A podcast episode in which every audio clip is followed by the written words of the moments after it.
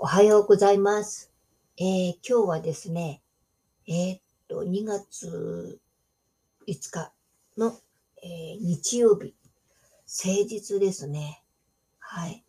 いやー、やっぱりこの時期になると、日がやっぱり長くなるっていうの？ちょっと前まではね、まだね、暗か、真っ暗だったんですよね、外が。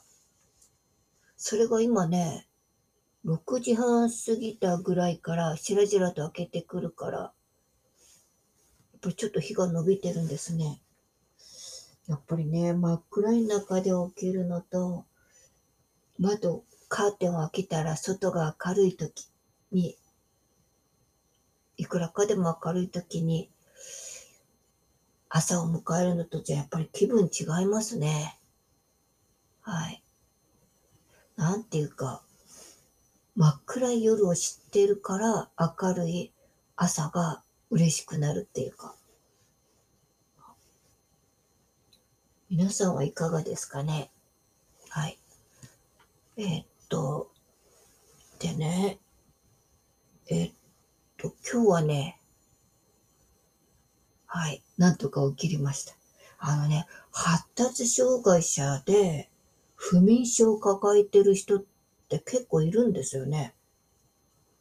まあ、生活がね、乱れてるっちゃ乱れてるんだけど、夜ね、ちゃんとね、眠れなくて、っていうか頭が活性化しちゃうんですよね、いろいろね。私の場合は遅くまでパソコンを開いてたりするから、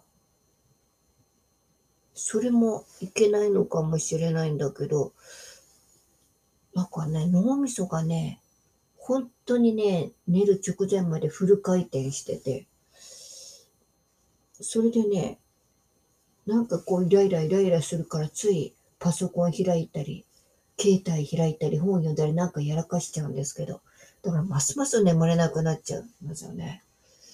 はい。それで、朝しっかり寝坊して、はい。それで、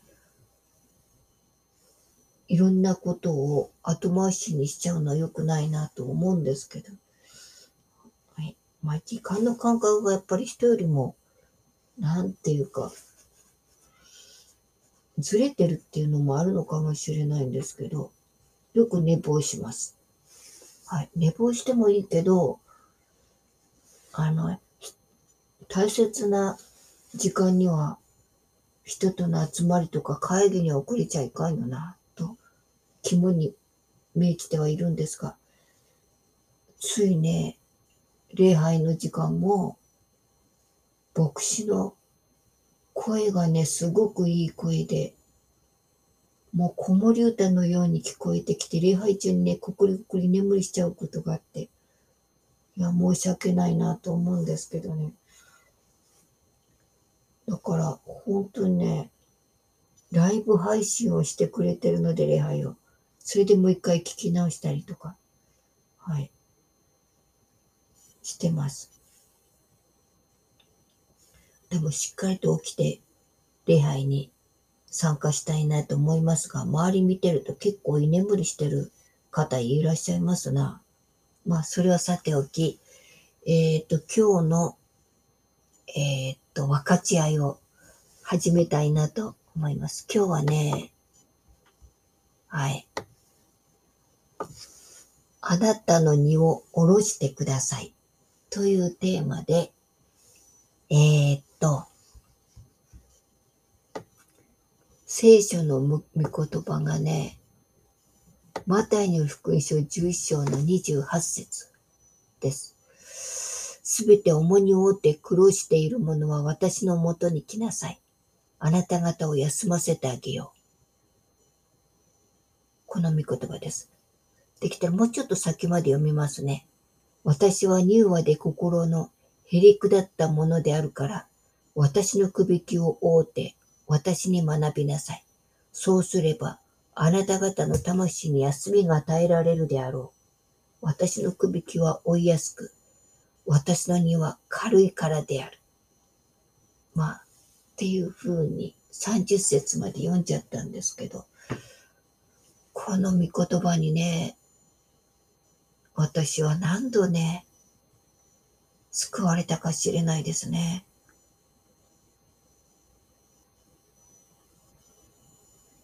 最初はね、ちょっと何のことかわからなかったんですよね。重荷を負って苦労しているっていうのはどういうことかなと思ったりね。あとね、私は乳和で心のへりくだったものだとか、そんなの自分で言うかとかね、ちょっとムッと来たりとか、こいつずうずしいなとかね、感じちゃったりとか。で、私の首きよって私まで見なさい。結局首きよ音階とかね。で、首きを結局、首切って首、あれですよね。あの、よく奴隷なんかが首にかけてるやつ。で、あなた方の魂に休みが与えられるであろう。私の首きは追いやすく、私の荷は軽いからである。あ、これってさ、結局首きをって苦労することは一緒だよと。ただ少しだけ軽くなるよってそういう意味ですよね。結局私のこの現状ってなかったことにはしてくれないんかい。最初ね、思ってたんですね。なかったことにして、それを全部取り除いてくれるんじゃなくて、しっかりとその、匂って歩けってことかいと。で、いろいろとね、そんなこと思いながら、だけど、礼拝で時々この箇所がね、取り上げられた時に、少しだけど意味が分かってきたんですよね。はい。そのね、やっぱり生きてればね、いろんなこと起きますよね。人との関係がね、うまくいかないとか、仕事がきつくてきつくて休みがなくて、やりたいこともできなくて。だから、金はいくらあっても足りねえとかさ、はい。借金を抱えちゃってて、日地もさっちもいかんとかさ、いろんなさ、誘惑あるんだけど、この地上で。人から騙されたとか。はい。だけど、まあ私、やっぱりね、発達障害者って人の言葉をすぐ信じちゃうので、騙されやすいっていうのはあるんですよ、確かにね。はい。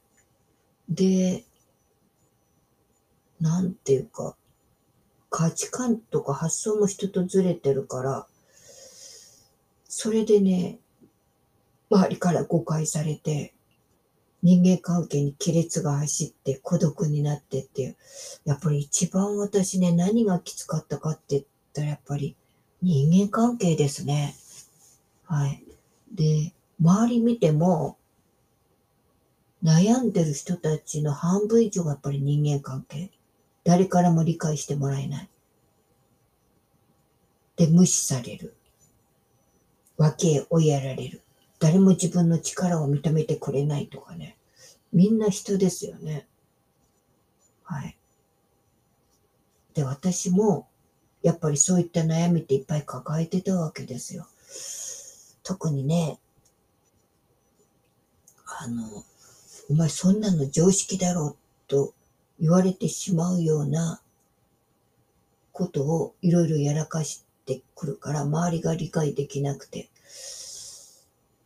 職場でのね、人間関係が最悪で、本当に孤立感の中で、それでも食べていかなきゃいけないから必死にしがみついてて、必死でしがみついて頑張ってきた仕事が、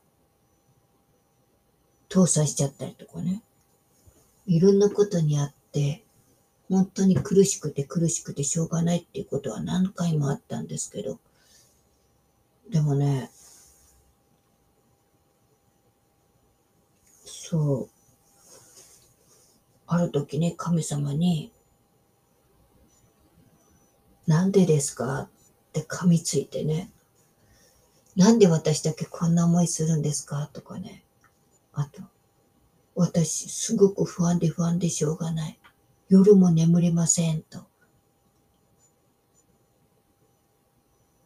お手上げ状態で神様につらつらと気持ちを吐き出したことも何度もあって、それもね、実はこんなことがあってって、もう多分神様は、そういうのは全部ご存知でね、何も言わなくても、心の深いとこまでご存知の方だから、わざわざ神様に説明する必要はないんだけど、だけど私は訴えたい。どうしても私はどんな目にあったかを神様に語りたいと思って、くどくどと、もうそれこそつれずれずれずれずれずれと、神様にこんなことがあってあんなことがあって、なんだよこいつはと思ったり、もうこいつなんとかしてやりたいとかね、もうだらだらだらだら話すんだけど、話しながら気持ちがやっぱりね、軽くなっていくんですよね。話を聞いてもらったっていうか。だから、ね、重荷を軽くしてもらうってこういうことですよね。だから、相手がその重荷を負ってくれるっていう。で、これをさ、普通の人間にやったら絶対、こいつ行かれてると思われるよね。うんざりされて、愚痴ばっかりこぼしてて、ちょっと聞いててしんどいなと思ったとかね。そういうことを言われたりしたし。で、当事者仲間だから気持ちを分かってくれるだろうってそんなことないんですよ、全然。だって座元がずれてるしね。で、こだわりが強くて、絶対譲らないでしょ。そのもの同士で語り合って、語り合ったらね、お互いにこだわりが強いから、絶対うまくいかないんですよ。だから結局ね、当時社会には行ったけど気持ちが分かってもらえなくてやっぱり孤独だったっていう声も確かに聞くんです。で、相手にね、話を聞いてもらうっていうことは相手に重荷を追っかぶさせ、追っかぶせてる間接的に。そういうことになるんですよね。そういう意味なんですね、結局。要は重荷の担い手がね、自分から相手に交代しちゃうってことですよ。私は軽くなるけど、その代わり愚痴をだらだらと聞かされた相手は重たいですよね。それで、仏様か神様みたいにね、ああ、よしよしって、そんなのいつまでもやってらんないですよね、やっぱり。そういうことがあるので、たまにね、感情のコントロールが効かなくて短気な人はね、仲間に切れて、暴言を吐いてね、それで逆に自分を孤立に追いやっちゃう人なんかもいるわけですよ。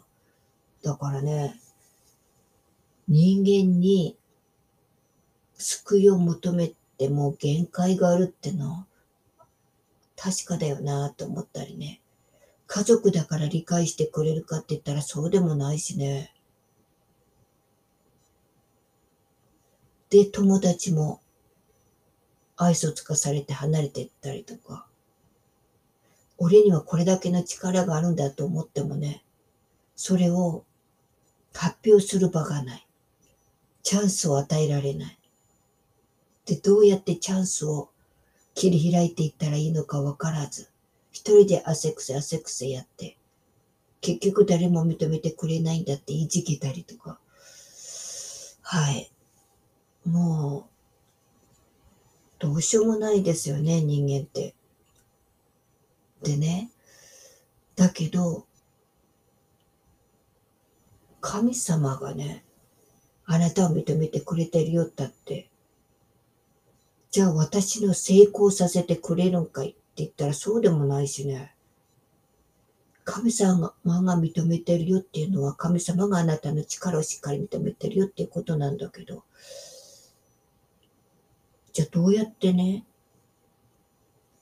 自分がその未来を切り開いていったらいいのかわかんないっていう。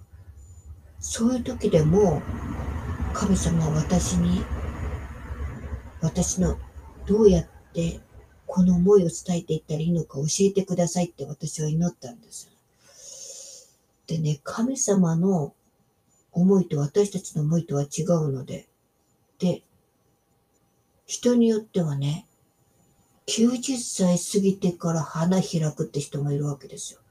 そんな時間にね、花開いたってもう残りわずかじゃないかと思うけど、そのいわゆる万世型っていう人は、その、本当にもう尽きるっていうその時に花開いて、で、人々に強烈な印象を残して一生終わるって人もいるし。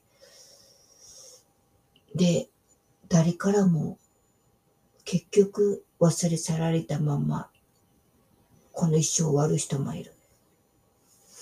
で、そんなの不幸じゃんっていうのは自分の価値観ですよね。誰からも認められず、ホームレスとして一生終わる人もいるけど、でも、ホームレスが不幸だとは限らないですよね。かわいそうだと思うのはこちらの価値観で。で、目立たないけど、人に優しい気持ちを注いで、なんとなくこいつバカだけど、いるとほ、そばにいるとほっとするよなとかね。そういう人いますよね。本当に目立つこと何にもしなかったんだけど、だけど、笑顔を振りまいてた人とか、本当にその、しんどいな、悲しいなっていう時にさりげなくそばにいてくれる人とか、そんなの誰も褒めてくれないしね。それでお金が入るわけじゃないし。だけど、いてくれてよかったっていう。でね、世の中からこいついない方がいいんじゃないかって思うような、やることやること裏目に出ちゃうってそういう人もいるけど、じゃあそういう人は何のためにいるかって言ったら、多分そういう人からも学ぶことっていっぱいあるんですよね。まあこちらがね、心開いてればの話だけど、なんでこんな奴がっていう人が成功して、金持ちになって、みんなからも祝福されて、それこそ贅沢な葬式をしてもらえるって、そんなのさ、結局生き損やないかって思うんだけど、だけど、その人の心の中はどうだったかっていうことは私らには見えないしね。で、もしかしたら地獄に落ちてるかもしれないし。はい。で、神様を信じてるって言っても度合いも人それぞれ違うから、どれくらいその信仰が深いかなんて私らには見えないし。だから、もう人をね、どうのこうのっていうのはね、やっても無駄ですね。だからね。はい。でね、やっぱりね、私の知り合いの中にはね、もう教会につまずいたって人も何人かいるわけですよ。教会につまずいて、牧師につまずいて、それで教会の中でも浮いてしまって、それはね、まあもちろん、すべて相手の無知から来るんだけど、だけど、実は自分自身もちゃんと伝えるべきことを伝えてなかったっていうことも多々あるわけですよ。あるいは伝え方が下手くそで相手に伝わらなかったとかね。そういうこともあるので、必ずしもね、つまずいたその教会が全部悪いかって言ったらそうでもないわけです。まあ、要は学ぶ機会がないっていう意味では、同じ条件ですよ。で、やっぱりね、牧師さんの中でも思い込みの激しい人がいるので、それで、ちゃんと話を聞けなくて、それで関係がこじれちゃうっていう人もいてね。まあ、そういう人いっぱいいますよね、確かに。なんせね、こちらが障害を知ってください、分かってくださいって言っただけできっとなって私にはキャリアがあるんだって返す人もいるくらいですから。だけど、その人はその人なりに神様がちゃんと導いておられると思うんですよね。どんな形かわかんないけど。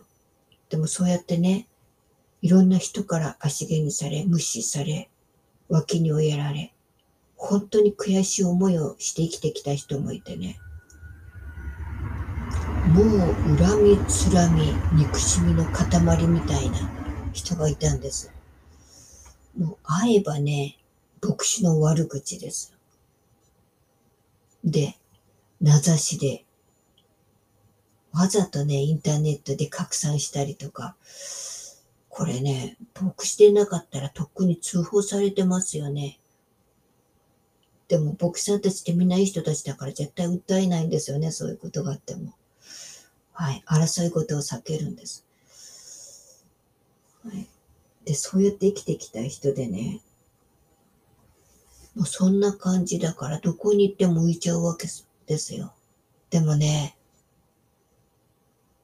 一つだけね、その人に褒められたことがあって、それはね、その人ね、信仰を持ってたんですよ、そんなこんなでも。神様をね、とにかく信じて神様に助けを求めてた人なんですね。ただ祈り方がわからない。だからうまく祈れない。で、で、そんなに嫌だったら教会離れて他行けばいいじゃんと思うんだけど、離れないんですよね。もうここがダメならあそこって教会巡りをしてて、絶対にね、神様を離れなかったんです、その方。でもそうしてるうちにね、時代がついてきて法律ができて、で、牧師さんたちがね、私たちのことを学び始めたんですよね。はい。学び始めたんです。で、進学校が今度それに習って、障害、私たちの障害について学ぶ、そのプログラムを、ある進学校が組んでくれました。で、これからきっとそこで学ぶ牧師さんたちが増えていくのかなと思うんですけど、そしてね、そうやって苦しいよ苦しいよっていろんな人に訴えていく中で、本当にじっくりと話を聞いてくれる方々もいたわけですよ。大変だったね、辛かったね、と。で、そうやってね、いろんなところに出かけていって、苦しさを訴えて、それで少しずつ少しずつね、理解してくれる人が増えていって、ちょっとずつね。で、その人も神様を絶対手放さなかったし、捨てなかったし、神様も本当にこの方をね、深く愛しておられたんでしょうね。少しずつ変わってきたんですね、この方が。で、心も穏やかにされて、今はね、本当愛すべき人に変わりました。だから神、それで、クリスチャンになってるんですね。だからね、もっとその重荷をって苦労してるものは、私のもとに来なさいって。どう祈ったらいいのかわからないけど、神様苦しいよ。こんなことされたんだよって神様にとにかく訴えていくときに、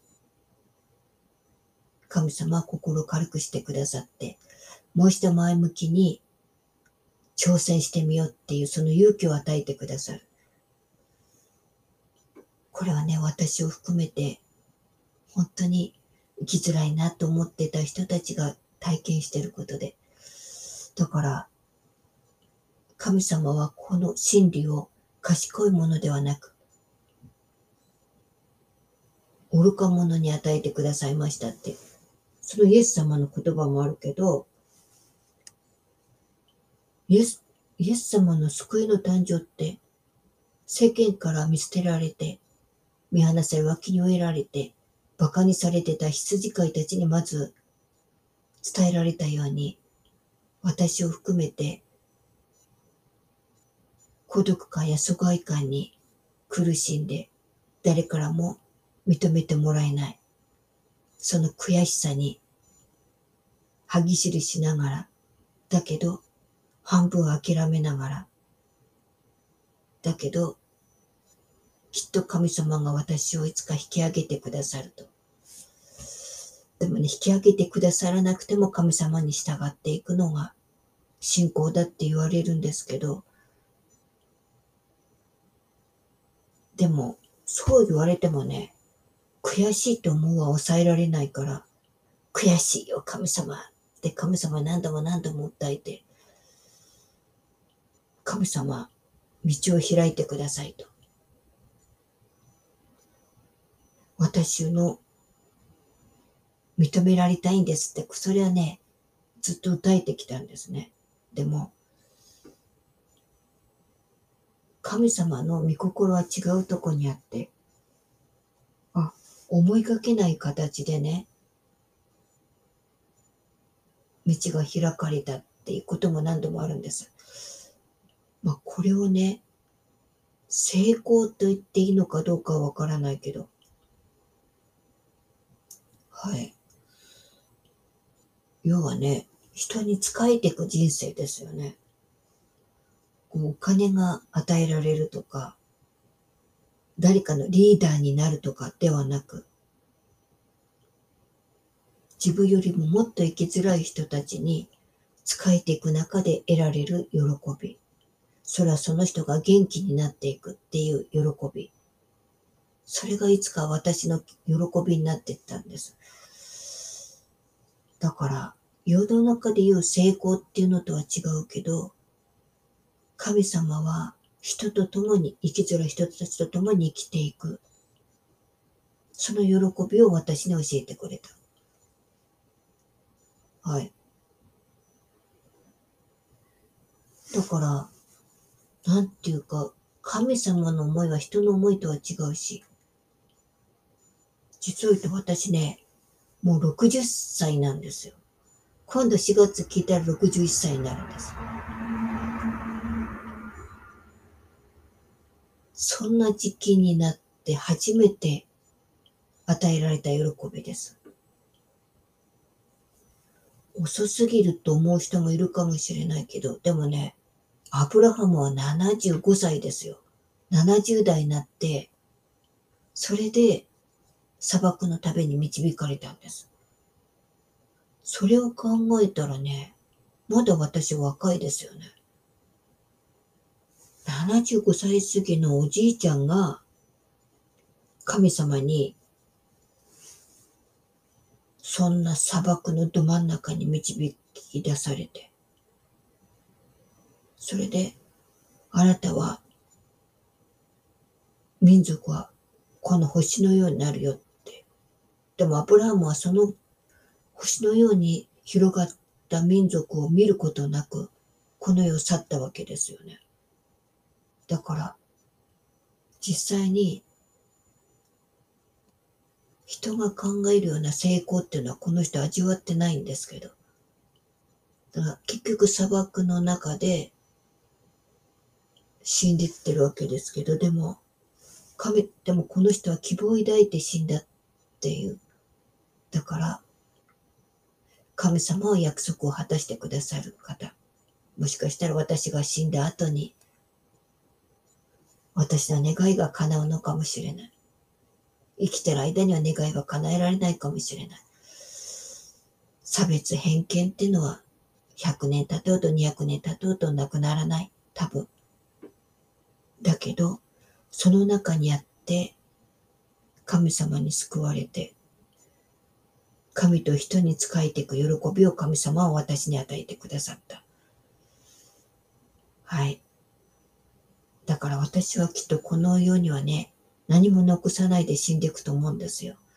まあ、墓ぐらいは誰か作ってくれるかもしれないけど、そんなもんで財産もないし。でもね、私の人生それでも悪くないなと思うんですよね。はい。人に仕えていく喜びっていうのを神様が与えてくださった。って言ってもね、具体的に何か政治を変えたとかね、法律を変えたとか、何か具体的なこな仕組みを作ったとかそういうことはないんですよね。だからね、ある人からね、心に寄り添う寄り添ってけど何してくれんのってね、きつい言葉をね、受けたことがあって、はい、何もしてません。ただ人の気持ちに寄り添うだけです。そんな感じなんですけど、でも、いいじゃん、それで何もできなくったって。まずは気持ちに寄り添うってことが大事じゃんってね、ちょっと負け惜しみみたいだけど、そんなことを心の中で返してみた。器用にね、何でもできる人には分からん気持ちよね、と。そんなことをちょっとつぶやいてみたりして。で、あなた方の家を作って待ってるよって言ってくださるイエス様がいるその御国へ、私は行くんだなぁと思って、そこで永遠の平安と幸せが待ってる。神様から王冠をもらって、あの大きな門をくぐる。それが今の私の目標になりました。こういう人生もさ、まあ、悪くないんじゃない？あってもいいんじゃないって思ったりしますけどね。皆さんはいかがでしょうかね？はい。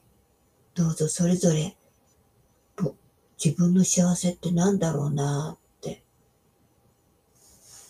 時には立ち止まって、ちょっと自分と向き合って考えてみることがあってもいいんじゃないかなと。そういうお話でした。はい。えっ、ー、と、今日もね、だいぶ話しちゃったけど、おお、30分超えた。はい。じゃあ、この辺で死の祈る表終わりたいと思います。天に増します。我らの父よ。願わくは皆をあがめさせたまえ。御国をきたらせたまえ。御心の天になるごとく、地にもなさせたまえ。我らの日ごとの糧を今日も与えたまえ。我らに罪を犯す者を我らが許すごとく、我らの罪をも許したまえ。我らを試みに合わせず、悪より救い出したまえ。国と力と栄えとは限りなく汝のものなればなり。アーメン。えー、中年のためこれ、ポッドキャストと、えー、同期してますので、えー、もしよかったら、スポットファイを開いて、魂の給食場で検索してみてください。と、ちょっと最後宣伝になりましたが、これで終わります。